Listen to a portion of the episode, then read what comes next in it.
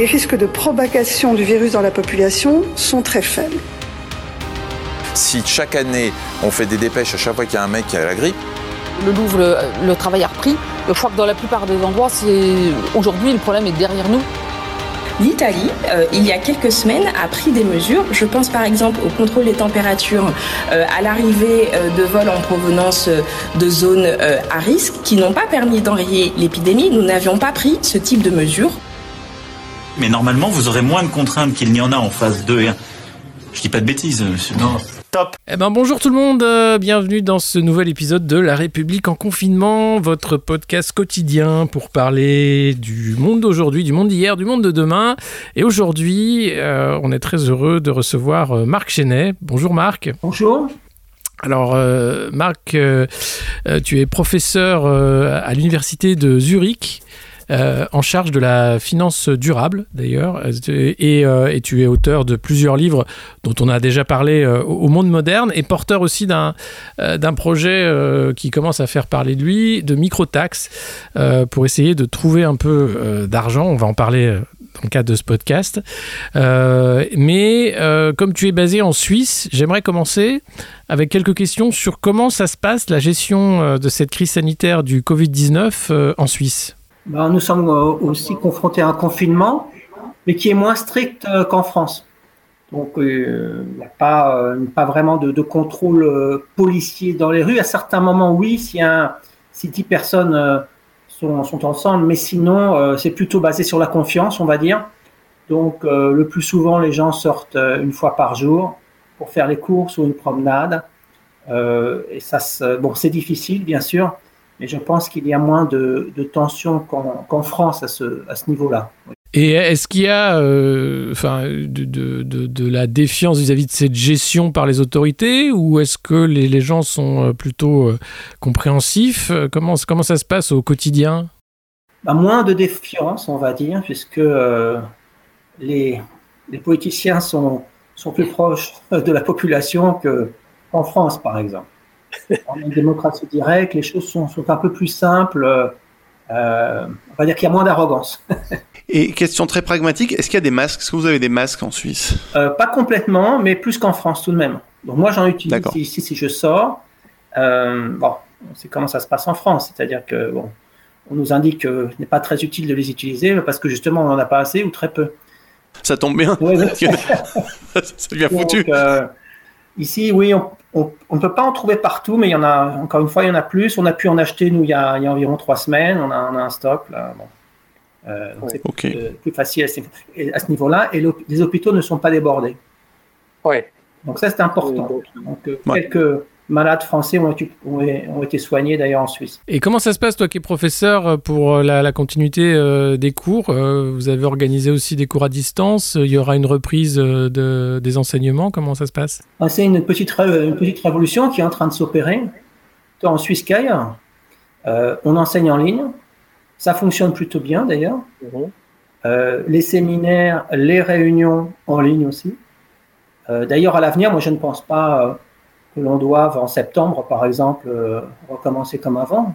Il faut justement euh, que le monde de demain ne soit pas celui d'hier. Il faut qu'on voyage moins. Venir en Europe de l'autre bout du monde pour, pour passer deux trois jours, c'est absurde, tout simplement absurde pour une conférence, pour une réunion. On faire ça en ligne, on le fait bien. Donc euh, les logiciels sont assez au point, ils ne sont pas parfaits, mais enfin, ils permettent les échanges avec les étudiants. On peut écrire comme si on avait un tableau. Euh, on peut faire beaucoup de choses. Le véritable défi auquel on va être confronté en juin euh, va, être lié à l'organisation des examens, si on veut tout faire en ligne, il y a un nombre de, points qu'il va falloir régler.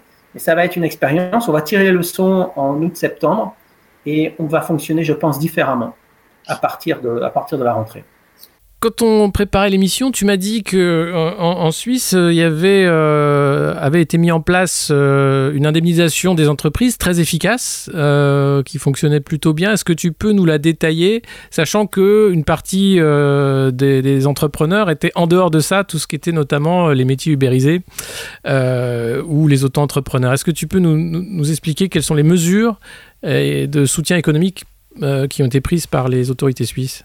Alors 40, 40 euh, milliards euh, de francs ont été mis à disposition euh, des entreprises Et ces, ces montants sont garantis par l'État à, à 100% tant que, le, tant que le prêt ne dépasse pas 500 000 francs. Et au-delà, il est garanti par l'État à l'ordre de, pour un montant de, pour un pourcentage de 85, donc 85%. 15% par la banque en question. En France, si je dis pas de bêtises, c'est les, les 90% le, le taux, c'est ça? Euh, je présume. Euh, je, euh, je crois, oui. Euh, et donc, c'est fait de manière euh, non bureaucratique, c'est-à-dire qu'en quelques heures, euh, les montants peuvent, être, peuvent, peuvent, apparaître sur les comptes euh, en question. Voilà. Alors, effectivement, les travailleurs indépendants ne sont pas suffisamment aidés, par contre. Et, là, ça pose un véritable problème. Donc, les thérapeutes, les coiffeurs, les coiffeuses, les chauffeurs de taxi. Et c'est pour ça que nous avons lancé une idée liée à la, à la microtaxe. Euh, mettre en place une microtaxe sur euh, quasiment toutes les transactions électroniques. Je dis quasiment toutes parce que on exclut celles qui sont euh, soumises à la TVA. Et cette microtaxe pourrait générer des montants en trois mois de l'ordre de, euh, de 20 milliards de francs. Et elle pourrait donc, ce montant pourrait être affecté justement à l'aide aux indépendants, sans augmenter le niveau de la dette, puisqu'on on va en parler aujourd'hui. Euh, La dette était déjà extrêmement élevée avant l'apparition euh, du coronavirus. Là, ça explose encore plus. Donc, l'intérêt de la, de microtaxe serait justement de mettre en place une aide sans accroître euh, l'endettement. Et aussi ben, de faire payer certains profiteurs. Je, ne mets pas les guillemets parce que certains profitent de la crise. On, voit à grande échelle, on voit apparaître des paris sur des faillites, sur l'insolvabilité d'un certain nombre d'entreprises, entre autres en Europe.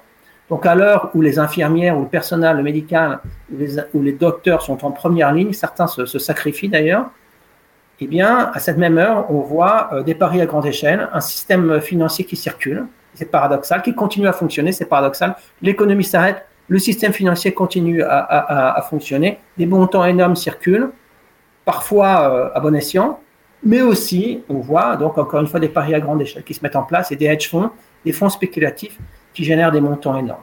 Donc l'idée avec la microtaxe, c'est de s'intéresser à ces montants qui circulent là où il ne faudrait pas. C'est une preuve de la dé- décorrélation entre l'économie et la finance. C'est une preuve flagrante du. du... Exactement, exactement. Et là, on le voit, euh, ce n'est pas une théorie, c'est euh, la pratique de tous les jours. L'économie est arrêtée et les flux, les flux financiers, des flux financiers négatifs dans le sens où ce sont des paris dans, dans le cadre d'une finance casino, eux continuent à fonctionner. Est-ce que tu peux donner un exemple un peu pragmatique, simple à comprendre, parce que c'est des, des produits en général qui sont assez complexes. Euh, quel type, par exemple, de, de produits financiers peut être euh, Est-ce que c'est possible de donner un exemple simple à, Oui, oui, oui. euh, bon, vous avez des produits qu'on appelle, qu'on appelle structurés. Alors, vous achetez un produit comme cela, vous investissez 100 000 euros, ça dure un an et euh, c'est très, apparemment très attractif puisque on vous promet un taux élevé, 5, 6, 7 Alors, effectivement, euh, par rapport à, à ce qu'on peut voir avec les obligations françaises, par exemple, ou suisses, les obligations suisses, les- le, le taux est négatif, ça semble très attractif. Alors, vous récupérez 5, 6, 7, voire 8 à la fin de l'année, très bien. Donc, si vous avez euh, investi 100 000 euros, vous récupérez justement euh, euh, 8 000, si, si le taux est de 8% mais vous ne récupérez votre capital que si, euh, un des, que, que si les trois actions ont monté. Alors, à partir du moment où le cours d'une de ces trois actions, puisque c'est basé souvent sur trois actions, a commencé à chuter, et c'est le cas puisqu'il y a une chute phénoménale ces dernières semaines, eh bien, au lieu de récupérer euh, le montant euh, initial, vos 100 000 euros, vous allez récupérer peut-être euh, 90 000, 80 000, euh, 70 000. Et donc, ce n'est pas bien pour celui qui a acheté, mais euh, pour celui qui a vendu, donc euh, le hedge fund, la grande banque, etc., c'est bien. Ce, qui que vous perdez, ben, eux le gagnent. Et puis, il y a des produits qui permettent tout simplement de parier sur, euh, sur l'insolvabilité donc, donc d'une entreprise. Ça s'appelle des CDS, Credit Default Swaps. Donc ça, les choses sont très très claires. Une, entreprise emprunte, y a une obligation qui circule, et vous pariez, vous dites voilà, moi je pense que l'entreprise ne sera pas capable de rembourser sa dette. Donc tu prends une assurance, en gros tu prends une assurance, mais c'est pas ton entreprise, mais tu prends une assurance pour notre entreprise, c'est ça? Mais voilà, c'est une fausse assurance. C'est une fausse assurance, ouais. ouais. C'est présenté comme une assurance, effectivement. Mais je donne un exemple concret. euh, euh, l'assurance sur les voitures. Donc, tu as une voiture, euh, tu, as, tu dois acheter une assurance voiture, mais tu n'es pas autorisé à acheter une assurance sur la voiture de ton voisin. Ah, ça serait plus une assurance d'ailleurs, ça serait un pari. Un pari sur quoi? Un pari sur l'accident de ton voisin. Bien sûr, c'est c'est interdit parce que sinon on aurait beaucoup d'accidents en France. Pourquoi on aurait autant d'accidents? Pourquoi on aurait beaucoup d'accidents? Parce que tout est dérégulé là pour les, les soi-disant assurances sur les produits financiers. Il y aura peut-être des intérêts à avoir des, accidents en fait. Voilà. Voilà. On serait autorisé à acheter non pas une mais dix sans, euh, sans euh, soi-disant euh, assurance sur la voiture du voisin. Alors bien sûr, on aurait tellement investi d'argent sur cette voiture qu'on veut être sûr de, de rentrer dans, dans, nos fonds. Donc on veut être sûr qu'il y a un accident. Donc on inviterait le voisin le soir à boire un peu d'alcool avant de faire la route. Et puis peut-être qu'on saboterait sa voiture. Donc c'est pour ça, dans ce sens-là, que ça génère beaucoup d'accidents sur la route. Et on n'en veut pas, donc c'est interdit. Par contre, pour les produits, les, produits financiers, après des milliers et des milliers de pages de régulation, eh bien c'est autorisé. Alors qu'on a besoin que de deux phrases, comme pour les voitures. Vous possédez une voiture, vous devez acheter une assurance auto, et une seule. Et vous, une seconde phrase, vous n'êtes pas autorisé à acheter une soi-disant assurance sur la voiture d'autrui. Très simple, trop simple pour certains, j'imagine. Ouais, ben alors c'est quand même incroyable que enfin, 2008, la, crise financière venait aussi de, de, ces produits toxiques euh, sur la dette des plus pauvres, où on pariait justement sur le non-remboursement et, et, on a vu ce que ça a fait. Aujourd'hui, on voit la BCE euh, qui essaye de, de, sauver le système, euh, mais qui se refuse à acheter les dettes des États en disant que non, ce serait pas bien, mais qui est prêt à acheter des produits toxiques en disant c'est pas grave, on va se débrouiller, mais on va surtout pas épurer le système. Au contraire, on va continuer comme avant. Bah, la BCE est, au service euh, des grandes banques et des grands hedge funds. Donc, soi-disant, elle va être indépendante, indépendante de nous, donc euh, du citoyen, du public, mais pour, euh, travailler pour ces grandes institutions financières. Donc, c'est là où bas bien sûr. Parce que les solutions qui sont mises en place sont souvent mises en place pour aider les grandes banques, pour leur permettre de tenir les banques dites too big to fail. Je parle des banques dites too big to fail, donc une trentaine au niveau mondial sur un ensemble d'environ 30 000. Donc, ces mesures sont là pour les soutenir avant tout. Ça soutient par ailleurs l'économie, mais c'est pour soutenir ces banques.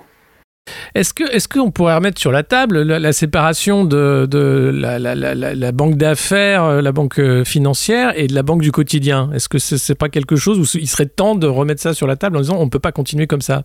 Je le pense. Ça a fonctionné. Ce n'est pas une utopie.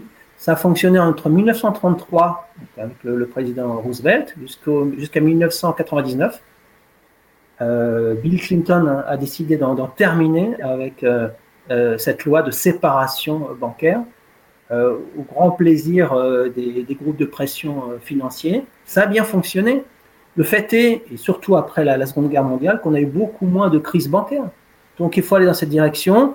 Et puis il faut réduire la taille des banques, tout simplement, parce que à partir du moment où une banque, est euh, dite systémique, too big to fail, elle est incitée à prendre des risques aux frais du citoyen. Parce que nous, nous les, contribuables, les citoyens, nous supportons ces risques. Donc euh, les profits sont, euh, sont privatisés et les risques socialisés. Donc ces, institutions se drapent dans les habits du, libéralisme, mais euh, leur pratique quotidienne s'oppose à ces principes. Parce qu'il y a un principe simple. Vas-y, je t'écoute. Non, non, mais d'ailleurs, c'est la, la, la, la, pénétration de, de, la finance dans le politique. Enfin, on voit bien les, les, les revolving doors qu'il peut y avoir euh, quand un Barroso, ancien euh, responsable des institutions européennes, se retrouve chez Goldman Sachs. Le nombre d'anciens banquiers de chez Goldman Sachs qui se retrouvent en politique, euh, ou de chez Rothschild, hein, c'est le cas de Macron. Euh, c'est plus que. Enfin, c'est-à-dire que derrière, on tient le stylo pour écrire les lois, on est sûr de ne pas être euh, embêté, puisqu'on fait élire euh, les, les factotums en fait, de la finance mondiale. C'est ça, exactement. Et qui, après leur action, après leur élection, après leur mandat, retourneront probablement vers ces grandes banques ou ces hedge funds. Euh, c'est quand même assez incroyable qu'on ait si peu de contrôle, euh, sachant qu'en 2008, on a maigrement fait avancer un peu la régulation du système financier. Euh, Aujourd'hui, on voit que les mêmes sont en train de dire, surtout, il faudrait déréguler encore plus parce que si on veut relancer l'économie, il va falloir faire beaucoup de finances et vous avez besoin de milliards, donc laissez-nous faire des milliards. Qu'est-ce qu'on peut faire pour empêcher ça? Il faut des citoyens actifs parce qu'effectivement, il y aura deux sorties possibles euh, à cette crise. Sortie vers le haut, une sortie vers le bas. Donc euh, vers le haut, ça veut dire justement euh, tenir compte, lire, déchiffrer les, signaux qu'émet la nature. Donc par exemple la, baisse de biodiversité, la, déforestation qui, qui génère euh, des pandémies, euh, l'impact de la globalisation sur la diffusion accélérée des pandémies. Donc tout ça, si on le comprend bien, si on l'analyse de manière critique, on va sortir vers le haut. Sortie vers le bas, oui, si on est effectivement attentif aux, sirènes d'un certain, nombre de, certain nombre de groupes de pression qui vont nous dire, à partir du moment où on va pouvoir sortir de, cette situation de, confinement, il va falloir relancer l'économie, il ne faut pas qu'elle soit bridée, donc il va falloir oublier toutes ou quasiment toutes euh, les, normes en termes d'émissions de CO2, les, maigres, les modestes euh, réglementations mises en place après la crise de, 2008, hein, donc la réglementation bancaire. Voilà, donc on va être confronté à ce problème. Et pour cela, il faut des, citoyens actifs, il faut euh, des responsables politiques honnêtes. Donc j'espère qu'il en existe, en particulier en France, pour, pour pousser ces idées. Mais ça ne va pas tomber du ciel, il va falloir être actif. Hein. Euh, aujourd'hui, on entend les ministres des Finances euh, au Danemark, mais aussi Bruno Le Maire en France, qui dit que les aides d'État serait euh, conditionné. Euh, il faudrait que les entreprises qui bénéficient de ces aides n'aient pas euh, de filiales dans les paradis fiscaux, ne distribuent pas de dividendes ou ne rachètent pas leurs actions. Ça, c'est des déclarations. Est-ce que c'est possible à suivre? Est-ce que derrière, il n'y a pas un jeu avec la définition de ce qu'est un paradis fiscal et que finalement on va laisser faire en, disant tout va bien et vous avez droit à toutes les aides d'État parce que vous cochez les cases? C'est possible. Mais au-delà des, des, mots euh, sympathiques, euh, il on, on, veut observer des faits concrets. Et j'espère que ces faits euh, viendront. J'espère que ça sera mis en place. C'est possible. Et d'ailleurs, si on le souhaitait, on aurait pu abolir, en finir avec les, les paradis fiscaux depuis longtemps. Il y avait il y a des listes qui circulent. Donc une mesure très simple, c'est de dire tout flux financier en provenance ou vers un paradis fiscal euh, sera bloqué, ne sera plus autorisé. Donc on aurait pu depuis longtemps euh, en, terminer. Donc euh, on va voir, on va voir ce qui va se passer, mais c'est faisable techniquement. Est-ce que toi tu vois quand même une poussée de ces idées de, de, finances durables, de, fin, de changement, ou est-ce que ça va être un peu du greenwashing et qu'on va avoir de belles déclarations et puis que finalement c'est les produits toxiques qui vont emporter le, le, gros de, de, la mise? Oui, il y a beaucoup de, greenwashing. Euh, BlackRock est même devenu vert. On va l'appeler, on va l'appeler bientôt Green Rock, euh, j'imagine. Euh, tout est vert chez BlackRock maintenant. Bon, il y a beaucoup de cynisme. Donc, il faut être capable d'analyser de, manière critique ce qui est dit et puis de voir ce que font pratiquement ces sociétés. Pour le moment, on n'a rien vu de concret de manière positive, je, veux dire. Donc là aussi, au-delà des jolis mots, des jolis titres, il va falloir critiquer tout ça. Mais est-ce que l'effondrement des cours du pétrole, on a vu là, qui était à, prix négatif, euh, enfin, ça, s'excite un peu parce que c'était la pyramide de valeur, le pétrole, on va dire, sur les enjeux de pouvoir. Est-ce que ça peut pas remettre en cause et qu'on va, on va pas trouver un, nouveau matériel, euh, une nouvelle matière première pour, pour faire la, la course à l'échalote entre les grandes nations et les empires? Il faudrait. Euh, trouver euh, un autre mode de fonctionnement. Euh, le capitalisme au XXe siècle a été basé sur le, vraiment sur le pétrole, mhm. tant en temps de guerre qu'en temps de paix. donc on est passé de, l'étalon or à l'étalon pétrole en quelque sorte. Donc là tout s'effondre. Tout s'effondre et encore une fois c'est dû au, mauvais fonctionnement économique de la société. Donc il est temps de réfléchir. Et moins on le fera, plus les messages de la nature seront, seront violents. Alors, si on ne tire pas les conséquences maintenant, la prochaine fois, ça va être encore pire dans le sens où là, bon, là, euh, il ne pleut plus. Tout de même, on a, accès à l'alimentation. Euh, ça va à ce niveau-là, mais supposons que, ça continue comme ça encore deux, trois mois. Les prix vont monter encore plus. Ça va, être, ça va commencer à être la panique. Donc il est temps, il est grand temps de tirer les conclusions et, d'arrêter de fonctionner avec le, avec le pétrole. Là, beaucoup de sociétés vont tomber en faillite, aux États-Unis en particulier, euh, des sociétés qui ont développé le gaz de schiste. Je trouve cela positif, je le dis clairement. Ce sont des sociétés qui polluent euh, à grande échelle euh, le monde. Euh, et leur, on n'a pas de raison d'exister, ces sociétés. Simplement, elles risquent d'être achetées par des sociétés plus petites, excusez-moi, par des sociétés plus grandes, qui risquent d'avoir plus de pouvoir après coup. Mais là, on va assister à une vague de faillite, dans ce secteur. Et, dans d'autres, euh, c'est sûr, aujourd'hui, tu, le disais, les, autorités publiques font tout pour sauver les banques systémiques, euh, parce que celles-ci peuvent encaisser quelques faillites, mais à partir d'un certain pourcentage de, faillites privées, les banques vont pas pouvoir suivre, parce que les, écritures vont, vont, pas tenir.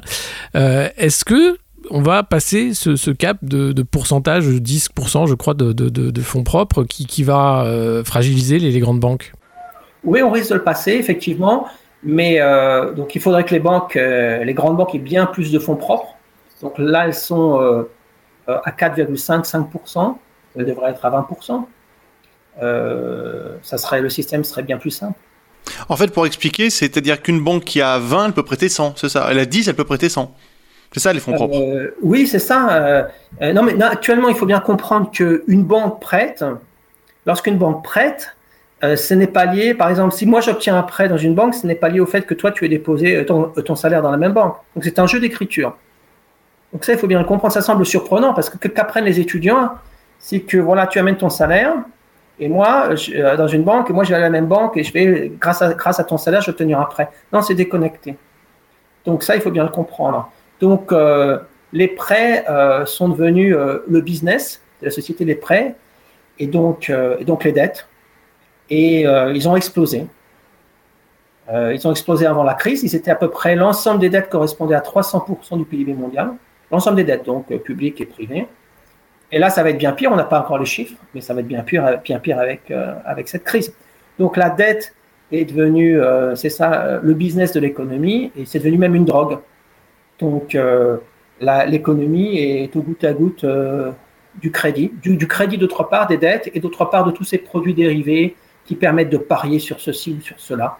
Voilà, donc on a ces, deux ces deux composantes euh, qui sont très négatives. Les dettes à grande échelle et d'autre part euh, les paris aussi à grande échelle. C'est une sorte de, finance casino qui, sur les dettes, euh, on entend, enfin, il y a une logique maastrichtienne qui est rabâchée en disant que, attention, euh, la, dette des États euh, ne doit pas exploser et, pourrait en découler des politiques austéritaires qui seraient encore plus catastrophiques pour les, victimes de, cette crise sanitaire qui vont perdre leur emploi et autres. Est-ce qu'on peut changer aussi d'idéologie à ce moment-là en disant, mais attendez, la, dette d'État, elle peut se refinancer, enfin, c'est pas un vrai problème. quand tout va mal, il faut changer peut-être la façon de voir premier, euh, premier élément de réponse, euh, cette idéologie est basée sur un certain nombre de, papiers, d'articles dits scientifiques. Et euh, bon, l'un a été publié il y a quelques années et, certains ont montré qu'il était faux. Donc, ce papier indiquait qu'au-delà de 90% de dette par rapport, effectivement, donc de dette publique par rapport au PIB, la croissance allait décroître, devenir négative. Et le papier est basé sur de, des données qui sont fausses. Ça, c'est un premier élément de réponse. simplement pour dire que l'idéologie se base souvent sur des, sur des approches, sur des approches pseudo-scientifiques. Il est néanmoins vrai que le niveau de dette est très élevé et qu'à un moment ou à un autre, il va falloir euh, mettre les pendules à l'heure et, euh, et en finir avec et, et, oublier, donc pardonner un certain nombre de dettes. Et il vaut mieux le faire parce qu'il est vrai qu'historiquement, lorsque les dettes sont devenues trop élevées, euh, des dictateurs ont, pris le pouvoir. Donc, euh, dans l'Allemagne euh, nazie, le niveau des dettes publiques était de l'ordre de 100% du, du, PIB avant que Hitler ne prenne le pouvoir, juste avant. Donc, lorsque le, les systèmes dérapent, lorsque le système dérape en termes de dette, lorsque, a fortiori, on est confronté à des, à des risques climatiques, les choses, des dictateurs peuvent apparaître. On en voit dans le monde d'ailleurs euh, euh, des, euh, effectivement des présidents apparemment élus de manière démocratique, qui, se comportent effectivement de manière très curieuse de manière plutôt dictatoriale. Donc je pense qu'il va falloir pardonner une partie de la dette parce que les niveaux sont, sont trop élevés. Et le dire clairement, ça s'est fait dans l'histoire. D'ailleurs, l'Allemagne qui a donné des leçons à la Grèce plusieurs fois, il faut bien savoir que sa dette a été pardonnée deux fois, à deux moments importants dans l'histoire, après la Première et après la Seconde Guerre mondiale. 1923, congrès à, Lausanne. Euh, la plupart des dettes extérieures contractées par l'Allemagne ont été oubliées, pardonnées. 1953, congrès à Londres. Les deux tiers euh, des dettes de l'Allemagne ont été oubliées. Voilà, donc l'Allemagne en a profité d'autres pays devront en profiter, certainement. Donc les, euh, euh, critiques du, gouvernement allemand vis-à-vis de la Grèce il y a quelques années étaient déplacées à ce niveau-là. Complètement. Alors, on, parle aussi euh, d'effacer euh, les dettes des pays les plus pauvres, pays africains. Et puis après, on parle de moratoire. Euh, le G20, finalement, n'a pas vraiment de plan. Est-ce que là aussi, il y a urgence? Il y a urgence pour remettre les pendules à l'heure, pour changer de, mode de fonctionnement. Donc, effacer une partie de la dette, fonctionner avec des énergies propres, changer de paradigme, etc., etc. Donc ça, oui, il y a urgence. Euh, en ce qui concerne le réchauffement climatique, on a 10, 12 ans pour prendre, euh, pour prendre des mesures clés pour nous et pour les générations à venir, qui ont le droit, tout autant que nous, de, pouvoir respirer un air propre et de vivre dans un monde équilibré. Donc là, on a, euh, c'est l'heure de vérité en quelque sorte. Il va falloir être actif. Euh, bah ouais. Euh, toi, euh, on, a, on, a, publié d'ailleurs un, un, de tes articles qui était publié dans le temps sur le monde moderne, sur le, le parallèle entre la peste d'Albert Camus et ce coronavirus et le fait que les soignants sont laissés seuls souvent face à, ces crises sanitaires et que derrière il y a des profiteurs. Tu parlais des profiteurs, c'est les hedge funds. Est-ce qu'il y en a d'autres aujourd'hui qui évidemment profitent de cette crise pour s'enrichir? Euh, les escrocs, mais qui existaient aussi dans le, dans le livre euh, donc La peste d'Albert Camus. Donc aujourd'hui, ceux qui vendent euh, les masques à des prix exorbitants, bien sûr, les petits escrocs de ce type. Mais là, on a affaire à des institutions qui ont pignon sur rue, qui engrangent des montants énormes, qui sont assez discrets, d'ailleurs, qui sont assez discrètes, et qui, lorsque ça fonctionne mal, comme, comme on l'a vu récemment pour certains hedge funds aux États-Unis, qui ont même demandé une aide publique. C'est incroyable. Et lorsque ça fonctionne bien, et eh bien effectivement, elle, conserve des montants énormes. On, doit poser une question de base. Euh, notre économie a-t-elle besoin euh, de fonds spéculatifs? J'aimerais le savoir. J'aimerais qu'on me donne un argument qui explique pourquoi notre économie aurait besoin euh, d'un secteur de la finance dit de l'ombre. Ça s'appelle comme ça. Secteur de la finance, secteur financier dit de l'ombre. donc il s'agit d'institutions qui n'ont pas de licence bancaire. Parce qu'on parle beaucoup des banques, il y a aussi ces institutions-là. A-t-on besoin de ces institutions? Quel rôle jouent ces institutions aujourd'hui? C'est comme si on avait deux types euh, de, chauffeurs. Je reviens à mon exemple des voitures. Des chauffeurs qui ont un permis de conduire et puis d'autres qui n'en ont pas. Puis on dit voilà, bon, c'est normal, après tu as deux types de, chauffeurs. Non, on a besoin de chauffeurs qui ont un permis de conduire. Les autres sont dangereux, a priori. Donc là, il faut tout mettre à plat. Et ça, c'est un véritable défi. Ce qu'il faut que les responsables politiques intègrent bien cela et aillent dans cette direction faut changer notre mode de fonctionnement et le faire vite. Eh ben, on espère qu'on va pouvoir le faire. Euh, rien, n'est le moins sûr parce que malheureusement, shooter à la dette, les systèmes financiers tiennent à leur, euh, à leur système euh, et, et, à leur équilibre. Est-ce que toi, tu vois euh, dès à présent des pistes euh, encourageantes euh, d'un renouveau de gouvernance internationale, notamment dans le cadre de, la, des, flux financiers et des, réglementations Malheureusement, pas pour le, moment. Enfin, je, le vois au niveau des étudiants que l'on peut rencontrer, des nouvelles générations qui veulent vraiment pousser dans cette direction, qui pour la plupart, pas tous, bien sûr, pas tous les étudiants, pas, pas tous les jeunes, mais qui comprennent que l'heure est importante Maintenant, euh, au, niveau, au niveau international, en ce qui concerne les responsables politiques, on, on entend souvent le, même type de discours. Et lorsque le discours change, ce sont souvent euh, seulement des mots qui changent. Et ça, c'est inquiétant. C'est vraiment inquiétant. Mais les pistes, on sait ce qu'on devrait faire finalement. Euh, utiliser les, énergies renouvelables, on les a identifiées, l'éolien, le solaire, on sait dans quelle direction on doit aller, on sait que ça fonctionne, on sait que les prix sont, sont très faibles. Euh, les coûts. Euh, on sait comment réorienter l'économie. Euh, on sait qu'un hôpital ne doit pas être considéré comme un centre de profit ou de coûts. Ça, on sait. Et pourtant, toutes les mesures qui avaient été mises en place au, lendemain de la Seconde Guerre mondiale ont été détricotées par le gouvernement actuel et par les, gouvernements précédents. C'est une véritable honte. le nombre de lits hospitaliers, etc., ce n'est pas du tout au niveau. Donc, un hôpital n'est pas, n'est pas un hôtel, n'est pas, une autre, n'est pas une entreprise qu'il faudrait faire fonctionner à flux tendu. Tout ça est absurde. La contrainte financière doit être intégrée, mais pas, comme, pas sous forme de maximisation, juste comme contrainte. On a un budget, l'hôpital a un budget à gérer. L'objectif n'est pas de générer euh, des profits toujours, euh, toujours supérieurs euh, les uns aux autres. C'est absurde tout cela. Donc, le fonctionnement, le fonctionnement n'est pas respectueux des besoins humains. Voilà. Donc ça, il faut, il faut le dire, le redire, il faut, il faut convaincre. Oui, il y a une vraie lutte euh, sémantique, culturelle, idéologique hein, pour, euh, pour remettre l'humain au, au, cœur de, de, la machine et pas, et pas simplement le, le profit euh, et l'argent qui crée de l'argent. Et, et c'est pour ça qu'on peut, on peut douter des mots prononcés par le président Emmanuel Macron quand il dit qu'il faudrait soustraire des pans entiers hein, de, de, la logique financière. Reste à voir quelles sont les actions derrière. Ah oui, c'est bien de le dire, mais c'est encore mieux de le faire. Voilà. Parce qu'on se rappelle tous des, des, grands discours de Nicolas Sarkozy en 2008 hein, sur le capitalisme qui doit changer. Euh, voilà, donc rien n'a changé. Euh, donc pourquoi attendre à, à, à, ce que ça change après cette crise, malheureusement Écoute Marc, merci beaucoup euh, pour tous ces éclairages. Euh, et puis on, on, en reparlera, bien entendu. Euh, tu es un invité régulier du, du, monde moderne, de nos colonnes et de ce podcast. Et, et encore une fois, merci. À bientôt. Un grand plaisir. À bientôt. top.